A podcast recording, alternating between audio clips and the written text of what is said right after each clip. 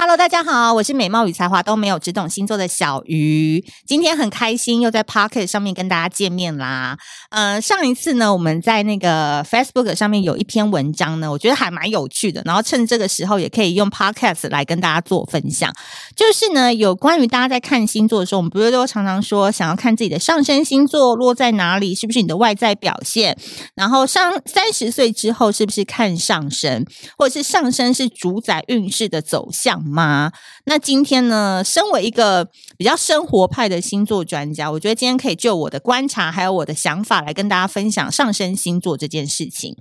那我觉得呢，上升星座很多人都说是不是主宰我们的运势？因为看很多星座书或者是运势的时候，都会说参考你的太阳跟上升嘛。那我个人觉得，其实上升呢不是主宰我们的运势，而是为什么会有运势这件事。运势其实最主要的生成是来自于你这个人跟世界的共存关系。怎么说呢？其实有时候你会不会觉得有些人的运为什么一直都会很好，然后有些人的运好像一直都常常很差，人生会常常入一些同样的坑。那我自己的占星学老师是这样跟我说，他说其实人生过得好不好，都是来自于你怎么去跟这个世界去打交道。那我觉得，哎，真的耶！你看那些运气很好的人，他好像一天到晚都是笑嘻嘻的，然后一天到晚都是，哎，烦恼很快就可以离开了，或是说他不会把他的痛苦放大太多。但相对于有些人哦，你跟他接近，就会发现，哇，这个人怎么好像有点乌烟瘴气的，或者是负能量很多，或者是你跟他在一起就是觉得身体不太舒服。那通常会给你这样感受的人，好像运势也都不会特别的好。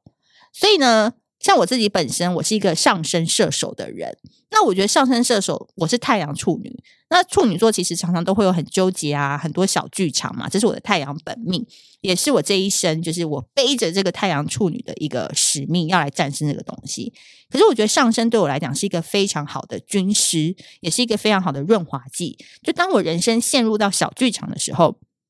我的上升星座可以做一个建议，都会来跳出来跟我说。去玩一下嘛，去喝个酒啊，出去旅游啊，去跟朋友 hang out 啊，这些上升、这些射手的特质就会跳出来辅助我离开那个小剧场。所以你也可以去看一下你的太阳上升之间的关系是什么。比如说，如果你是一个太阳在巨蟹，然后上升是在狮子座的人的话，我只举例啊，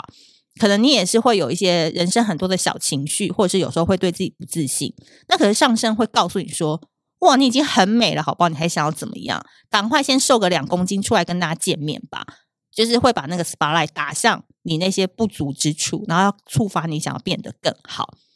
所以呢，我跟大家说，其实我小时候的四年级的时候，有遇到一个改变我个性的一个老师。然后这个老师呢，其实他是在我三四年级分班的时候，是我们的新任导师。然后这个女老师其实蛮凶的，但是呢，她很懂学生的特质。那其实我在小学四年级之前，我是非常非常的害羞，然后也很讨厌社交，然后男生觉得我就会追着追着他在走廊上面跑的那种恰杂不，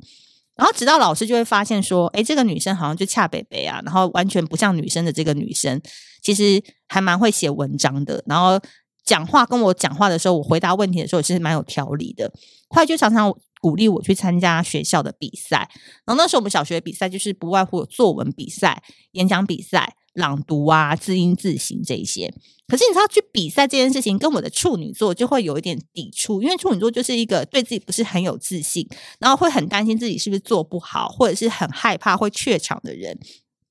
但幸好这个时候，我在四年级的时候就开启我的上升星座的开关，因为射手座就是不怕生嘛，把台下人都当西瓜嘛，然后勇于表现的特质，就是被这个老师给开启了。就是说，你必须要站上去，你必须要代表全班去，然后你去之后，你会有什么样很好的奖赏？然后你在跟大家演讲的时候，你会跟观众产生什么样的连结？这个都是上升射射手，呃，在那个时候发挥的特质。所以那个时候，当我已经开始要融入群体，融入到跟大家互动的时候，其实你有没有发现，你的上升就开始发挥那个特质了？所以有时候哦，这个上升星座呢，它可能会发挥在你上幼稚园、你上小学，那有些人可能会比较晚，可能是会发挥在你上国中以后。嗯，总而言之，就是当你踏出家门以后，你会戴上的那个面具，或是你会呈现的形象，诶，这个就是上升星座这件事。所以呢，有时候大家可能在网络上看到我啊，或者是嗯朋友之间看到我，可能就觉得我是一个爱冒险，有没有？喜欢什么男生就直接上，很想睡他，有没有？类似这样，爱喝酒嘛。然后我本身都不在家里喝酒的，就我喝酒一定要去酒吧外面喝。然后呢，跟我在家其实是很不一样的，因为我在家可能就是不喜欢讲话，然后常常都是关在自己的房间，然后真的就是跟妈妈。互动大概就是出来看到他跟他聊聊天以后，我又回到我自己的房间去了，这样。然后偶尔会很讨厌很烦的人，或者是很讨厌社交都有可能。所以有时候那个上升特质跟你的太阳特质，呃，会给人两样情的感觉。就是妈妈收到学校老师的通知说小鱼竟然在学校打人，那妈妈就吓到啊，想说我我家小孩明明在家就很乖，老师怎么会说他在学校作乱呢？这有可能就是因为我上升射手在学校比较匆忙，然后在家就是呈现一个处女座的乖乖牌的形象，所以就是家门内外的两种样貌。所以有趣的是哦，其实上升星座也是代表别人对你的第一印象，但是同时哦，也是你怎么样看别人的特质，就等于有点像是你看别人，然后别人怎么看你的这样子的一个双向的输出。举例来说，我常常都说啊。上升金牛或是上升天秤的人，看起来家里都很有钱。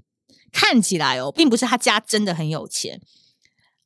因为你在跟他沟通或者是交流的时候，你会发现说，上升金牛啊或上升天秤的人，他们的世界观就是。要用好的东西，然后长得蛮贵气的，然后他们的 IG 限动啊，一定要发可以装逼的人事物，然后或者是他们结交的朋友啊，最好也是要有格调，然后要有点小有名气，然后或者是他们吃的东西、用的东西都不能太差，就是。有这样子的特质，所以难免他们在出来面对人群的时候，大家说：“哎、欸，他这样是不是看起来是富二代啊？哎、他是不是留美回来的、哎、他是从小念那个那个什么光仁小学啊？好像音乐很好，音乐鉴赏很好。但是不是在家，他就是也是你知道，就是穿着破烂的内裤啊，然后就是也是会讲台语啊，也是会穿台客拖啊，类似这样，就两样情。所以呢，上升星座基本上就是一个。阳台就是你人生的一个阳台，你站在这个阳台，怎么样去看世界，别人也会从这个阳台怎么来看你。所以我觉得上升星座最重要的功能，真的就是你眼睛的视窗。然后呢，这之后有机会我们可以再讲为什么它有这样子的配置，那它跟下降星座当中有什么样不同的关系？所以你可以去好好理解你的上升星座。那如果你的太阳跟上升星座又是同一个星座的话，就代表你这个特质就会更加的明显。所以你就等于就是你是巨蟹人了啦，或者就是摩羯人，类似这样的概念，带领我们前往这个世界的指南针，其实就是在上升星座。所以今天就花了一点时间跟大家来讲上升星座，那也很希望大家听到这一集的朋友也可以留言告诉我你的上升星座是什么呢？它怎么样造就你看这个世界的呢？都欢迎大家多多跟我们分享哦。那也要特别温馨提醒一下大家，就是我们六月十六号开始要的就是恋爱是人生自救奋斗卡，我们已经开始在。